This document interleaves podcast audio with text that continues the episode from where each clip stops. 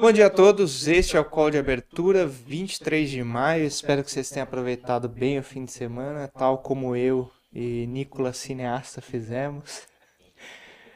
Histórias para contar sempre, né? Então, o Corinthians ganhou ontem, né? Patou. Patou, né? Bom, nem tão animado assim, Alex Martins. Bom dia, Bom Alex. dia. E O bom final dia, de semana Nicolas foi mais low profile. Cineasta, é, exatamente. O Alex sempre opta pela moderação, né? Vambora então, pode compartilhar minha tela. É porque fim de semana você tá com a esposa, né, Alex? É mais É, difícil. né? digamos, Você- que eu, digamos que eu sou a parte que é, equilibra a balança aqui no código de abertura. Você gasta as fichas no na- durante a semana, daí chega no fim de semana você fica low profile. Bom, as bolsas da Ásia fecharam mistas. A, a gente tem o Japão fechando com 1% de alta, Seul 0,30, Sydney no 0 a 0. É basicamente setor de tecnologia que puxou as bolsas de lá, porque o resto foi mal. Ah, voltou a ter ah, notícias, né, de disseminação da Covid na China, principalmente em Beijing. E não bastasse ser a capital do país, é o terceiro maior PIB, né? Então a gente está, vamos assim, flertando com um cenário em que Xangai começa uma reabertura bastante gradual, enquanto Beijing tem que apertar as medidas de distanciamento, né? Então as bolsas de China sofreram bem hoje. A gente teve Hong Kong com 1,20 de queda, Xangai no 0 a 0 e Shenzhen menos 0,60. Bom, na Europa, as bolsas deram uma empolgada porque já tinha fechado o mercado da Ásia, o Biden deu uma entrevista coletiva, ele está na Ásia agora, né? Ele está fechando uma aliança com alguns países lá. E durante a entrevista coletiva ele falou que agora na volta para os Estados Unidos ele vai conversar com a Janet Yellen sobre reduzir as tarifas de importação dos bens eh, chineses, né? Então, a... é bom, né, que ocorra uma normalização ah, em termos de comércio entre os dois países, porque eh, a China sempre exportou muito aos Estados Unidos, continua exportando, né, mas se os Estados Unidos reduzir as tarifas, vai ter um efeito de impulsionar as importações de China, né, porque é o lugar onde tem menor custo. E com isso você gera de rebarba um pouco mais de crescimento, né, na China, que vai espalhar para o resto do mundo. Então o pessoal tá meio que, é, vamos dizer assim, né, comprando na expectativa de que essa harmonização de relações comerciais dê uma, vamos dizer assim, uma reduzida, né, nas tensões entre Estados Unidos e China e por outro lado gere algum impulso, mesmo que pequeno, de crescimento, né? Mas o que o pessoal tá botando debaixo do tapete é a outra parte da declaração do Biden, né? Que o Biden falou que se a China invadir Taiwan, eles vão defender a ilha militarmente, né? É, acho que temporalmente faz sentido você focar mais na redução de imposto de importação, né? Se China for invadir Taiwan, ainda está meio longe, na minha visão.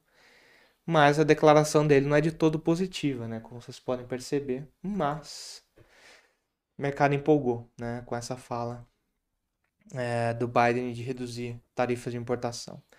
É, ainda na Europa teve um indicador de Alemanha, né? O índice IFO, que ele mede a confiança no setor industrial.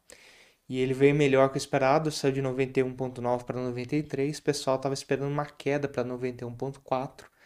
Um ótimo sinal, né, de que a indústria alemã está se segurando, apesar desse cenário difícil pra caramba, né? Então a gente tem o estoque 50 subindo 0,40, a gente tem Paris com 0,15, Londres 1% de alta, Frankfurt 0,60, Madrid 0,70 de alta e Moscou menos 1,70. Moscou está bem descolado do resto da Europa nas últimas semanas. Interessante. Até porque o rublo está na máxima histórica, né? Mas. Enfim. Bom, nos Estados Unidos, o call é sete semanas de queda, como eu vou pôr aqui no gráfico, né? Como vocês podem ver aqui, sete semanas de queda. Tem que ocorrer uma reversão de curto prazo. É esse o call, tá? Porque a- as quedas já foram muito profundas, então, assim, a gente conviveu semana passada com as bolsas americanas tentando reagir, mas depois entregando a paçoca durante o dia. Hoje está muito parecido com o que foi sexta-feira e quinta. Também foram dois dias que as bolsas americanas começaram com altas razoáveis e foram entregando ao longo do dia, né? Ô, Nick, até porque sexta-feira foi vencimento de opção lá, né? Exatamente. Então teria que, teoricamente, ganhar uma sobrevida aí, né? É. Eu, eu vou deixar pra você falar disso. Eu, eu realmente não consigo gerar essas correlações assim, mas enfim. É, é realmente o dia mais volátil, né? Então vamos ver. Agora que passou o vencimento de opções, para que lado o mercado quer se decidir, né? Porque geralmente. Vencimento de opções o pessoal defende muito, né? A posição daí refaz depois que passa o vencimento, né? Então. Acho que vale a pena ficar de olho em como vai ser as sessões dos próximos dias, porque geralmente o, o mercado tende a andar com a direção do mercado. É, deixa eu voltar. O próximo mês tende a correlacionar bem com o desempenho do mercado nos dias seguintes a vencimento de opções. Então, se ele continuar em alta, provavelmente tem um mês de alta. É essa a evidência empírica, tá? Que, que existe. Bom, S&P com quase 1% de alta, 0,97, Nasdaq 0,80, Dow Jones 0,95, o Russell 1,20. Curioso é que assim, o VIX está subindo junto, né? Então é um cenário que o pessoal está comprando bolsa, mas comprando prote- proteção ao mesmo tempo. Acho que o pessoal não está muito confiante, não. Bom, EWZ, deixa eu só atualizar a página porque essa alta aqui tá bem forte, né? Bom, não atualizou, segue a alta, né? 1,07 de alta, bastante em linha, né? Com esse desempenho positivo lá fora.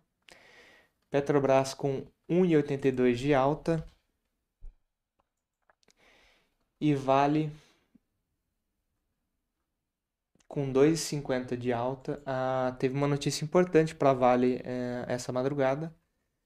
O minério de ferro nem perfumou tão bem assim, eu fiquei até surpreso, né? Ah, ele chegou a abrir com 6% de alta e depois entregou tudo, como vocês podem ver aqui, né? Tá praticamente no 0 a 0. Mas a Índia aumentou o imposto sobre exportação de minério de ferro de acho que 30% para 50%, né? Quem que vai exportar? Quem que vai exportar algo tendo que pagar 50% de imposto? Meio, meio surreal, né? Mas minério de ferro abriu com 6% de alta e depois entregou tudo. Mas uma notícia boa para Vale, né? Porque no fim é mais market share para ela. Bom, cobre 0,84 de alta, alumínio 1,50, ouro 1%, prata 2,25. Todo mundo aproveitando o dólar mais fraco de hoje. Algodão 0,60 de alta, café 0,20, açúcar 0,30, milho 0,70 de alta, soja 0,40 de alta e trigo 2%. A agro hoje tá, tá com tudo, hein, meu. E petróleo 0,90 de alta e Brent no Brent, né? E WTI 0,60. Então um dia bem bem bom de commodities, principalmente por esse carinha aqui, né? DXY depois um ralizaço, né? Tá entregando bem ó, as últimas semanas, tá perdendo 0,77 hoje. E basicamente assim, minha interpretação é que tá rolando um short squeeze no dólar globalmente, né? Porque comprou-se muito dólar na expectativa de que os Estados Unidos fosse ser um porto seguro no meio da, dessa desaceleração global. né? E por um tempo os dados dos Estados Unidos estavam surpreendendo as, a- as expectativas, vindo muito forte. E recentemente o que está acontecendo é os dados têm vindo pior que esperado. Né? Acho que com exceção da produção industrial e das vendas do varejo de abril, os dados de atividade dos Estados Unidos foram bem mais fracos do que estava se esperando, e aí quebrou um pouco essa percepção, né, de Estados Unidos como um porto seguro nessa conjuntura complicada. E o pessoal tá migrando para a Europa, né? Isso que é o mais impressionante. Então a gente olha o franco suíço, por exemplo, o euro tá performando muito bem, a coroa sueca, a libra esterlina. Então, assim, todas as moedas que sofreram muito contra o dólar nas últimas, eh, nos últimos meses estão retomando um pedaço dessas perdas porque os Estados Unidos começou a enfraquecer a atividade, né? Então, hoje um dia definitivamente de enfraquecimento do dólar, não tem ninguém performando mal, tá todo mundo indo bem, né? É, principalmente moeda de commodities, a gente pega o australiano 1% de alta, né? O zelandês 1%.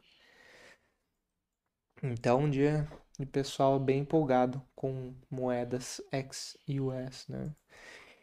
E essa fraqueza do dólar tá puxando os juros para cima lá, né? O que é natural. Então a gente tem o 10 anos subindo 4 pontos a 2,83, 2 anos a 2,61. Bom, fazer um resumo da semana, né? É, essa semana tem dois pontos rastreáveis importantes, né? E alguns é, que tem que ficar no radar, que a gente não sabe exatamente quando vai sair. O primeiro ponto é amanhã o IPCA 15. Tem-se uma expectativa que desacelere de torno de 1% para 0,50%. É mais ou menos o que a gente está esperando também, né? O, os indicadores antecedentes do IPCA 15 todos mostraram uma desaceleração. Então, só para ilustrar, né? O IPCS ele caiu de 0,80 para 0,40 nas últimas duas semanas. Né? O IPCS de hoje veio 0,44, mas ainda está ali, né? Em torno de 0,45, 0,50. Então, provavelmente vai desacelerar para esse patamar. Mas eu gosto mais de olhar outras coisas além do, do IPCA cheio, né? Que é, por exemplo, difusão, como os núcleos de inflação estão vindo. Eu acho que esses indicadores mostram um pouco mais a dinâmica de inflação que a gente está tendo, porque o índice como um todo ele está sofrendo choque de do quanto é lado. Né? É alimento de um lado, é combustível do outro, é depreciação cambial, é depreciação não, depreciação não, né? Apreciação cambial, então tá muito sujo, né? O IPCA cheio, eu gosto de olhar mais difusão e núcleos de inflação. Então tem esse ponto uh, de atenção para amanhã. E quarta-feira, ata do FONC. Uh, ata do FONC tradicionalmente não é um evento que o mercado mexe muito, né? Não decide direção. Mas a última ata do FONC decidiu. Porque a ata do FONC veio bem mais rocks, né? Eles tinham colocado alguns parágrafos que é, mostravam né, que eles estavam decidindo por 0,50, mas optaram por 0,25. Então, assim, esses textos, né, em momentos que está muito confusa a política monetária dos Estados Unidos, tendem a fazer preço. Então, quarta-feira às 15 horas é outro ponto de atenção no calendário de vocês. Né? E por fim, acho que tem as negociações legislativas aqui. Né? Acho que tem bastante pauta fiscal de novos gastos uh, rodando na Câmara e no Senado.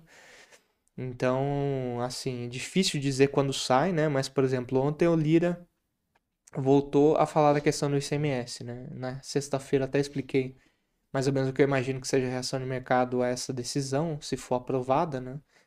Mas eu acho que essa questão do ICMS e uh, piso uh, dos, da, de, dos profissionais de enfermagem. E tem uma outra questão Agora acabei esquecendo, pessoal, mas tem assim, tem uma pauta legislativa bem intensa essa semana. Então o político provavelmente vai continuar fazendo preço aqui. Então é, fica esse ponto de atenção no radar. Então é isso. Alex? Boa, Nicolas. Então vamos lá, pessoal. Dando sequência aqui ao nosso call de abertura, vamos compartilhar nossa tela. Nicolas Cineasta vai nos confirmar se já estamos Então já estamos aí com a tela espelhada. É, fluxo do investidor estrangeiro que na sexta-feira, né, deu motivos até para a gente passar raiva, dar risada, né? Não, com, ó, deixa eu, antes, da B3. antes de fazer qualquer coisa, quero parabenizar o, o Mário Lúcio, porque o cara é um visionário. Eu lembro que algum chat aqui a gente falando, não, porque 2021 foi negativo. E a gente falou, não, não foi negativo, o dado foi positivo. E sexta-feira teve uma revisão da B3 que o Alex vai comentar e no fim o Mário Lúcio estava certo. É isso aí, Mário Lúcio então leva o prêmio né, de visionário do, de 2022. Visionário da B3. então vamos lá, pessoal. Antes da gente falar um pouquinho aí do, do problema sobre os números do fluxo do investidor estrangeiro na B3, vamos pontuar do dia 19. Então, no dia 19 de maio, a gente teve uma retirada de 356 milhões de reais, tá? Em maio, a gente soma uma retirada de do... quase 13 bilhões aí de reais. E no ano, acumulado positivo de 44 bilhões de, de, de reais, tá? Na sexta-feira, então, como é, o Mário Lúcio colocou, é, foi né, apurado que o investidor estrangeiro tinha colocado um fluxo, né, tinha um fluxo positivo na B3 perto de 71 bilhões de reais e corrigindo os corrigindo ali os dados, é, viu que se teve um erro pequeno, né? De 71, bil... 71 bilhões positivo virou 7 bilhões negativo, né? Agora, do ponto de vista operacional, tá, pessoal? Claro que vai gerar ainda aí é, muito burburinho em termos de né, credibilidade, principalmente ali, é, da, não digo da B3, né, mas assim, como que era feita essa dinâmica de, de, dessa contabilidade? E fica aí o mal-estar no mercado. Agora, do ponto de vista operacional, que talvez é o que a gente mais tenha que se apegar aqui, é, o, tanto o, o, o, grande player, né, tanto o tesoureiro como aquele gestor de fundos, ele olha para esse número natural, mas ele confronta muito tá, com o fluxo cambial que é divulgado pelo Banco Central é, e ali ele tira ali suas conclusões. Então, assim, do ponto de vista operacional, tudo isso que foi feito ali, talvez montado de posição em 2021, dado de onde saiu, o topo que fez na minha visão, isso já se, é, já se diluiu no mercado, em termos de posições. Tá? Então, assim, é, eu acho que para efeito de, de mercado, é, não tenha tanto impacto em termos de posições. Tá? Porém, claro, fica aquele mal-estar justamente por você achar né, que um ano onde você teve um fluxo positivo, né, você teve nada mais que um fluxo negativo. Tá? Então, é aguardar agora como que é, quem realmente faz preço vai é, soltar aí a sua visão, mas do ponto de vista de preço, eu acho que não tem tanto o que fazer, tá? Acho que parte disso já foi dissolvido no mercado, já foi montado as posições, é, já foram é, desfeitas essas posições, então acho que não gera tanto mais efeito em relação às posições, tá? Agora, claro que fica aquele mal-estar, né? Bom, é, então vamos lá. Voltando aqui para a parte do gráfico, para análise técnica, vamos começar então pelo índice. Bom, o índice aqui, pessoal, já dá condição da gente tentar afastar esse canal de baixa. Deixa eu só dar uma limpada aqui no meu gráfico. Vamos trabalhar somente com essas três linhas por enquanto, tá? O índice veio para testar aquela região que eu falei para vocês que daria trabalho, justamente porque a gente tinha dois topos anteriores aqui na região dos 109,755, era uma resistência que não ia ser fácil de ser rompida, tá? É, veio de novo fazer uma, uma um, um, movimento que a gente particularmente né, fala muito aqui, que é a questão da bipolaridade, é, e essa bipolaridade que foi feita aí na semana passada, você teve não só né, a região aqui dos 108 e 200, que foi o topo, do candle de quinta-feira e também a mínima do candle de sexta-feira, mas você percebe que ele fez também essa bipolaridade em cima da média intermediária. Tá? Então isso é um movimento técnico bem favorável para o índice. É, tem condições aí de, repente é, engatar mais uma sequência de alta, porém, tá? Porém, é, eu acho que o divisor aí para não vou dizer para abraçar de vez esse otimismo, tá? Mas acho que o divisor de ânimos aí onde você realmente assusta quem de repente comprou aquela visão mais pessimista e, e resolve abortar um pouco dessa visão, é a região dos 110, 500, 110 e 800. Tá? Se levar essa região dos 110, 500, 110 e 800, a gente já começa a olhar para essa média, essa média de 200 é, no diário, tá? É, e aí ali a gente já começa a largar faísca, justamente porque a gente vai estar tá, é, corrigindo essa queda que a gente teve aí desde, né, praticamente desde os 122 mil, linha reta até os 103, 103 e 500, chegando nessa região de 112, 111, a gente pode já começar, de repente, tentar trabalhar uma lateralidade e aí aguardar novos, os novos movimentos lá de fora para realmente ver se o mercado vai continuar essa trajetória de recuperação dessa queda que a gente viu, né, ou aderir ao movimento é, talvez de piora de realização do S&P tentar ser contaminado pelo movimento externo, tá? É, o que a gente teve na sexta-feira, e até eu estava comentando na hora que o Nicolas pontuou o S&P 500, na sexta-feira a gente teve é, vencimento de opções lá do, do, do mercado americano. E aí, né, o que, que acontece? Tivemos muitas opções em aberto nessa região de 3.400 pontos continua sendo uma região muito obrigada, tá? Muito obrigado. O pessoal é, acredita que caso né, tenhamos um movimento de vendas se confirmando abaixo desses 4 mil pontos, próxima parada seria esse topo aqui de 3.400, 3.600 e depois esse 3.400, tá? Exatamente esse fundo aqui, 3.400 e uns quebrados aqui, tá? Então, assim, é, resta saber o quanto do mercado brasileiro é, a gente vai estar tá protegido dessa queda. Eu acho que do que a gente viu nessas últimas sete semanas de quedas, né?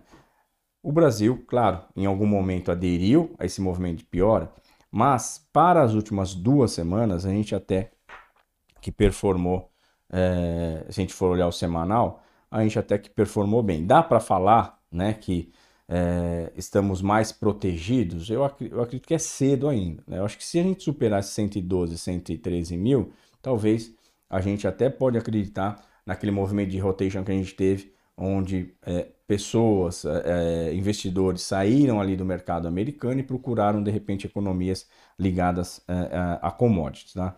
Então assim, é um período, é, um, é uma região que ainda não passa tanta credibilidade, porém a gente vê que o otimismo está ainda é, na parte técnica. Eu acho que a parte técnica a gente tem aí muito claro que o índice tem condições de tentar buscar essa região de 111, 112, tá? mas depende muito da semana lá de fora. É, e principalmente qual que vai ser o grau de aderência a essa, essa contaminação, ok? Então, contratos em aberto do índice, deixa eu já pegar aqui, é, índice futuro, Tivemos o não residentes vendendo 12.320 contratos, ainda carregando o estoque né, de 189 mil. Investidor institucional comprou 16 mil contratos e eu acho que é esse player aqui que tem condição de, de repente, é, deslocar mais preço do índice para cima. Por quê? Porque ele praticamente foi ele que vendeu esse índice futuro pensando num seguro em cima de um portfólio de ações. Se de repente você vê que esse seguro não está funcionando, ele tem que se desfazer desse seguro. E aí, quando se desfaz desse seguro, você tem um movimento então de retomada dessas vendas para proteção, ok? Então vamos lá para a parte agora cambial, vamos falar do dólar futuro. Dólar futuro que mais uma vez aí é, fechou em queda, né? Quinta e sexta, embora na quinta uma, uma, uma variação né, menor, porém um movimento de queda chegou a ser bem acentuado, e na sexta também veio para fazer um movimento de queda, fechando abaixo de um, de um suporte importante, que é a região do 4,906, 4,907. Temos próxima parada, já falamos é, anteriormente, 4,848. Leilão né, de hoje na pré-abertura 4,859.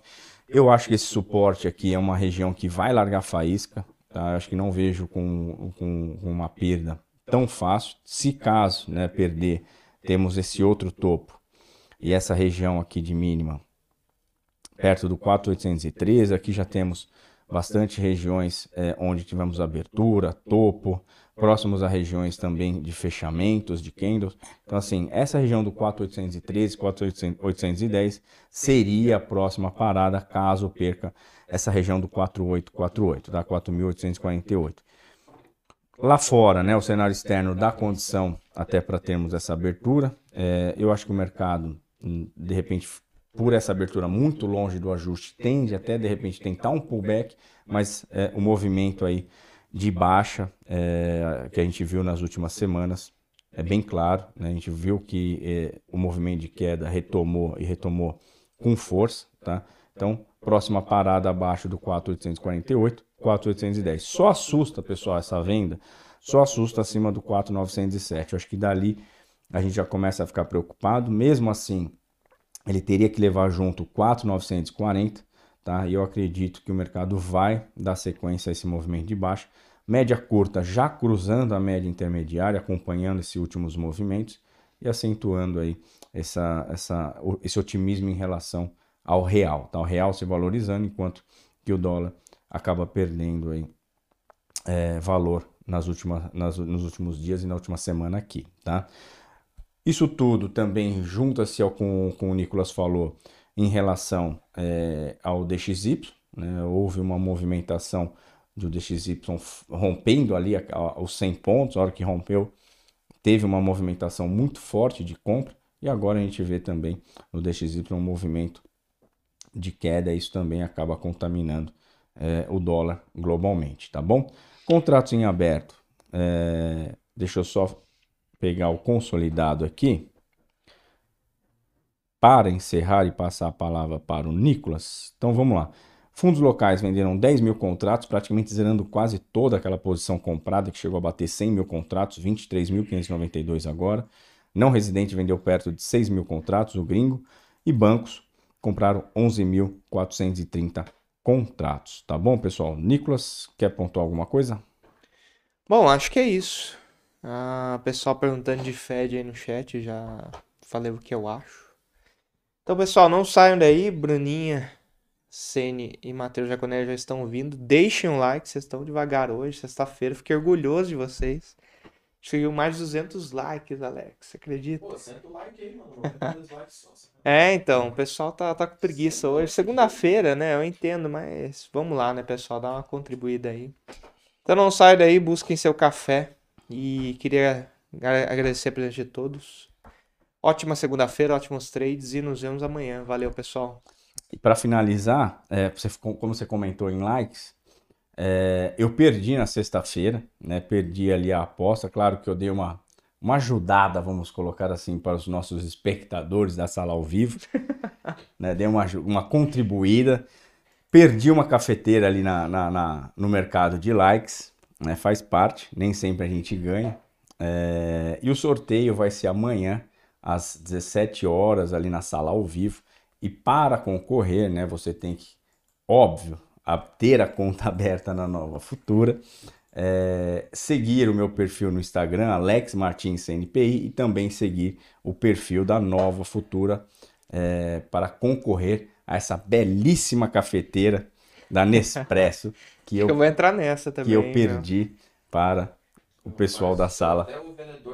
A sala que eu perdi para o, o pessoal da sala ao vivo, tá bom? Então, pessoal, uma ótima semana, uma excelente segunda-feira, ótimos trades e a gente se vê logo mais na sala ao vivo às 10h20 é... e amanhã no call de abertura às 8h30 sigam agora com Bruna Senna e Matheus Jaconelli. Valeu, pessoal!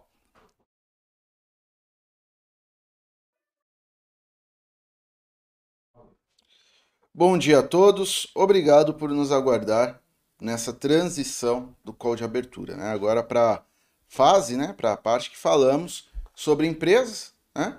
E fazemos análises. Então já vão deixando vossas análises aí no, no chat. Bom dia, Bruna. Bom dia, Matheus. Bom dia, pessoal. Vossas análises não, né? Vossas, vossas perguntas, né? Vossas perguntas de análises. Exato. Suas, as empresas que vocês querem que nós que analisemos. Nós... Isso Mas... mesmo. Bom dia, pessoal. Então, uma ótima semana para todos, ótima segunda-feira. É, o Matheus vai começar com essa parte corporativa, né? O que nós tivemos de destaque para as empresas. Então, já aproveitem também para deixar o seu like aqui no vídeo e as suas perguntas no chat. Então, vamos lá. Vamos lá, então, compartilhando a tela aí. Já foi aí o compartilhamento? Perfeito. Então, hoje parece que o dia será bom para o Ibovespa né, e também para boa parte das empresas, principalmente aquelas relacionadas a commodities. Tá?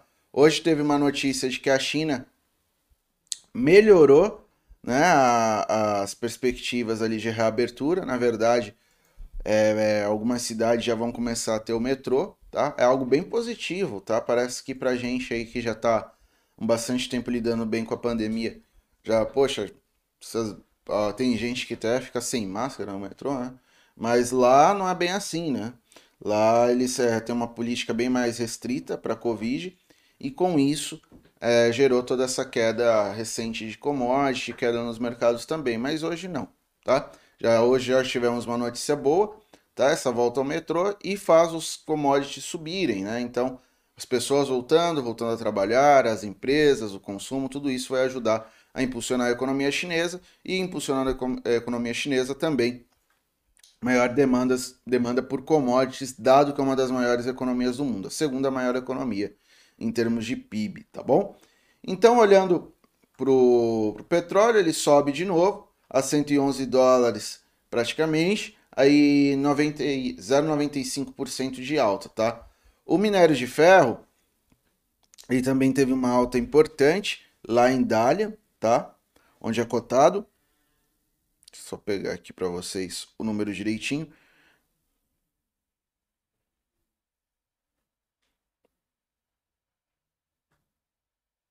Carregando, mas subiu mais de 3%.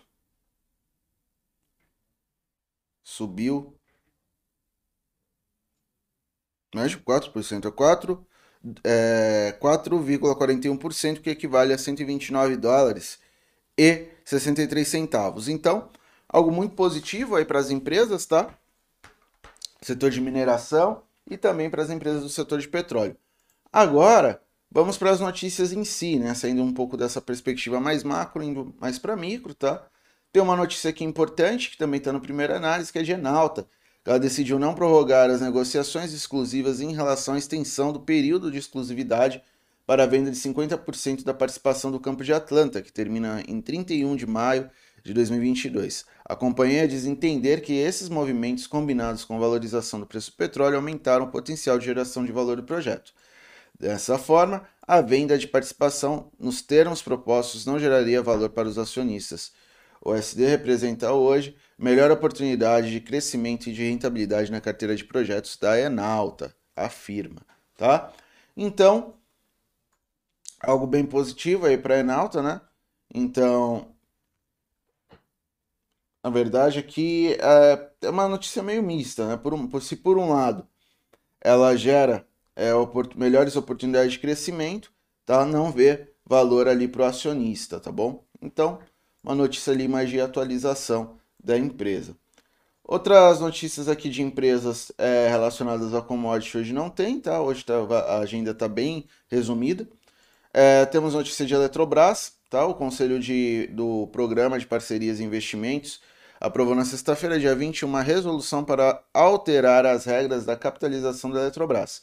Com a capacitação, capitalização não será mais realizada com as ações de propriedade direta da União. Foi necessário promover ajustes quanto à aprovação do preço por ação, que passa a ser decisão exclusiva da Eletrobras, BNDES e BNDES Participações, de acordo com as suas governanças internas. Os investidores de varejo terão seis dias depois a, do lançamento da oferta para decidir se querem comprar ações da Eletrobras no processo de privatização, quando o equivalente a 30 bilhões de reais será colocado à venda. As reservas para os que querem aplicar recursos parados no FGTS para comprar ações poderão ser feitas durante três dias e meio após o anúncio da oferta para migração de posições da, em Petrobras e Vale, de um dia e meio. Ainda não está claro quando a oferta, oferta gigante da Eletrobras será destinada ao investidor comum, segundo a coluna do Broadcast. Tá? Então ainda, não, ainda tem um pouco ali de, de nebulosidade, tá? enquanto, digo assim, pessoa física, pessoas modo geral, poderão investir, mas já são alguns adiantamentos aqui rumo à privatização, alguns esclarecimentos, então vejo isso como, como algo positivo, tá, pessoal? Telecom, setor de telecom. O anúncio do início das tratativas para uma parceria entre o governo de Jair Bolsonaro e o bilionário Elon Musk foi visto por agentes públicos e privados do setor de telecomunicações como um potencial de favorecimento ao bilionário estrangeiro, apurou o broadcast. Sem qualquer previsão de licitação, o acordo em formulação prevê prestação dos serviços de monitoramento da Amazônia e oferta de internet para escolas públicas situadas nas regiões remotas. A questão é que existem outras operadoras que prestam o mesmo tipo de serviço, como a Visat, Hugs, Embratel, entre outras, tá? Então aqui é uma crítica das empresas do setor, tá? A essa possível parceria entre o Elon Musk e o governo federal para esses fins, certo? É meu, mas eu entendi. Agora. Tá então, aí, ó, part... o Pepa passou aqui, vai aparecer, Pepa? Manda um bom dia para todos. Ele mandou um bom dia para todos aí, ó. E já saiu. E até a noite. E até a noite. A noite ele passa novamente. Uhum. A Gol informou que, a, que que, com relação ao aumento de capital anunciado pela companhia em 7 de abril, após o término do prazo para exercício de, de do direito de preferência para subscrição de ações, é, 22.230.606 ações preferenciais nominativas, escriturais e sem valor nominal foram subscri subscritas e integralizadas, somando 948,579 milhões de reais. O capital social da companhia passa a ser 4,197 bilhões de reais. Então, esse aumento de capital, tá? Então é mais dinheiro ali para a companhia fazer é, manter o funcionamento da empresa. Então, boa notícia, tá? Quanto à Copel, a Comissão de Valores Imobiliários aprovou o registro da Copel Diz, subsidiária integral da Copel, como companhia aberta na categoria B. Então, mais, é, digamos assim, é, captação de recursos da Copel e sua subsidiária, pensando aí em termos de é, captação de capital próprio, tá? Porque é, colocando em bolsa, a empresa tem mais possibilidade disso, certo? Então essas foram as notícias, tá? Então temos aí um, um como posso dizer, um, um calendário mais enxuto. enxuto, exato. Estados Unidos hoje sai, ainda sai balanço, né? Tem Zoom, Cotisco, Nvidia, Dollar General e Macy's, tá? Empresas importantes aí que ainda estão a divulgar balanço, tá? Então, basicamente, hoje foi isso, turma. Certo. Podemos então ver como Podemos. está o dia hoje? Como Dólar, índice. a nossa manhã de segunda-feira. Vamos ver se minha tela já entra aqui. Foi. Pessoal, então vamos lá, né? Acompanhar como está o movimento do índice do dólar. O índice começa a segunda-feira em alta, alta de 0,90, mil pontos aí positivos por enquanto. Começou a semana um pouco mais animado. E esses 110 mil pontos para o índice futuro é uma região bastante importante, tá? Vale acompanhar. A máxima nos últimos pregões, das últimas semanas, foi 110, 790. Se o índice conseguir superar essa região, vejo boa perspectiva até para uma possível continuidade agora desse movimento de alta, tá? A gente já pode perceber que o índice marcou esse fundo mais alto que o anterior, então se quebrar o topo aqui nessa região dos 110 e 800, pode confirmar ali um pivô de alta, que é justamente quando ele começa a trabalhar com topos e fundos ascendentes, certo? Então pode realmente começar um movimento de alta interessante nessa região. A semana começou um pouquinho mais animada, com essa alta já logo na segunda-feira, né? Com esse gap de alta já logo hoje, mil pontinhos por enquanto de alta. E temos então esse teste importante no 110 e 800 para o índice futuro, tá? O avista nesse movimento parecido também, né? Eu comentei na semana passada justamente sobre essa possibilidade de retomada desse movimento de alta. Algumas ações com peso importante no Ibov estavam apontando para uma recuperação. Petro, por exemplo, já estava em tendência de alta e continua ali testando resistências importantes. Inclusive está no topo histórico a Petro, né? A própria Vale também no movimento de recuperação interessante. Alguns bancos também tentando recuperação. Banco do Brasil, que tinha ficado um pouco para trás, também fechou forte na semana passada. Então, esses ativos que tem, compõem um peso importante no Ibov estavam com sinal de recuperação. O Ibovespa mostrando ali apetite é, para esse movimento de alta. E agora tem essa região importante para o Ibov à vista, que é o 109,600, né? Então, se ele conseguir romper essa região, vejo também uma boa perspectiva até para uma possível retomada da alta aqui também do Ibov, tá? Se romper o 110, qual seria o próximo alvo? 112 mil pontos, ok? Agora o dólar. O dólar começou o movimento de queda na semana passada, depois de ter perdido 5,12 e agora segue forte. Perdeu ali o 8, o, o, ou melhor, o 4,90, segue nesse movimento de queda. Próximo suporte seria o 4,65 ali, tá? Então o dólar começa o dia hoje com queda de 1% também, 0,99 agora de queda, perto de, de 50 pontinhos de queda e já então vem retomando esse movimento de, de baixa que começou na semana passada, tá? Perdendo suporte logo na abertura. Então a semana começa realmente com um tom um pouco mais otimista aqui para o Brasil. Ibovespa futuro em alta, dólar em queda e estaremos aqui acompanhando tanto ao longo de todo o dia hoje como dos próximos dias para ver se esse movimento continua se sustentando, tá bom? Bom, vamos, será que temos perguntas? Até agora, não. Não, só o Ricardo dizendo que o São Paulo entregou a paçoca ontem. Eu Pois ia falar é, que era o Ricardo. SMP. Cadê? Eu falar, como assim o SMP entregou a paçoca ontem? Foi domingo? É, foi isso. Foi isso Foi o mesmo. São Paulo. Depois do jogo de vôlei que tivemos lá, teve entrega de paçoca. Bom, pena que estou fora do Brasil, o senhor Cláudio Abreu. Nelson deu bom dia, o Cabum deu bom dia, Cláudio, like, like, like. Agora não temos perguntas sobre empresas, né? O Não. pessoal hoje um pouco mais tímido quanto às perguntas. Vamos ver aqui. Ah, o Libertário também tinha falado sobre as cápsulas. Verdade, hein, pessoal? Na, na sala ao vivo de. Acho que o Alex já comentou aqui. Na sexta-feira, na sala ao vivo, o Alex diminuiu a meta de likes. E ele tinha prometido sortear uma cafeteira da Nespresso se atingíssemos mil likes. Ele baixou para 850 e atingimos na sexta-feira. Então amanhã tem sorteio de cafeteira. Fiquem ligados, hein? Nossa, eu não sabia que ele tinha feito isso. Ele tinha colocado uma meta, ele diminuiu a meta. Diminuiu a meta. Foi muito bonzinho, o Alex. Eu falei pra ele, foi muito bonzinho. E aí o pessoal atingiu a meta. E amanhã vai ter sorteio lá no Instagram dele. 850. Na sala ao vivo. Na sala ao vivo. Bom, sem perguntas? Então, encerraremos mais cedo hoje, Matheus? É, pelo visto, sim. Pelo visto, sim. Então, turma, é, como não há dúvidas, então fecharemos o call agora. Desejamos um bom pregão para vocês, tá bom?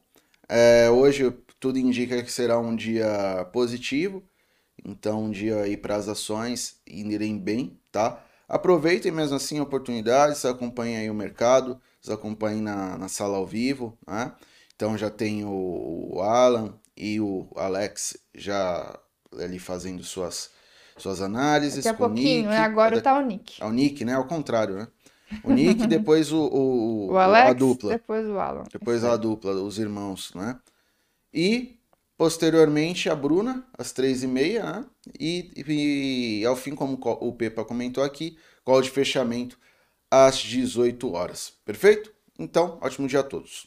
É isso aí, pessoal. Fiquem ligados. Tem- temos várias operações em aberto, alguns gatilhos também de swing trade. Às três e meia estarei acompanhando com vocês na sala. Daqui a pouquinho a nossa página também já vai estar atualizada com o relatório de hoje, essas novas recomendações. Semana passada foi uma semana é, bastante interessante, tanto para os calls, como também para a carteira semanal, que foi bem. Daqui a pouquinho vocês devem receber a carteira dessa semana também no e-mail, tá bom? É, qualquer dúvida, nos acompanhe na sala ao vivo. Agora o Nick tá por lá. Vocês podem mandar suas perguntas. E se quiserem falar diretamente comigo, às três e meia, então, espero vocês. Ótimo dia e ótima semana.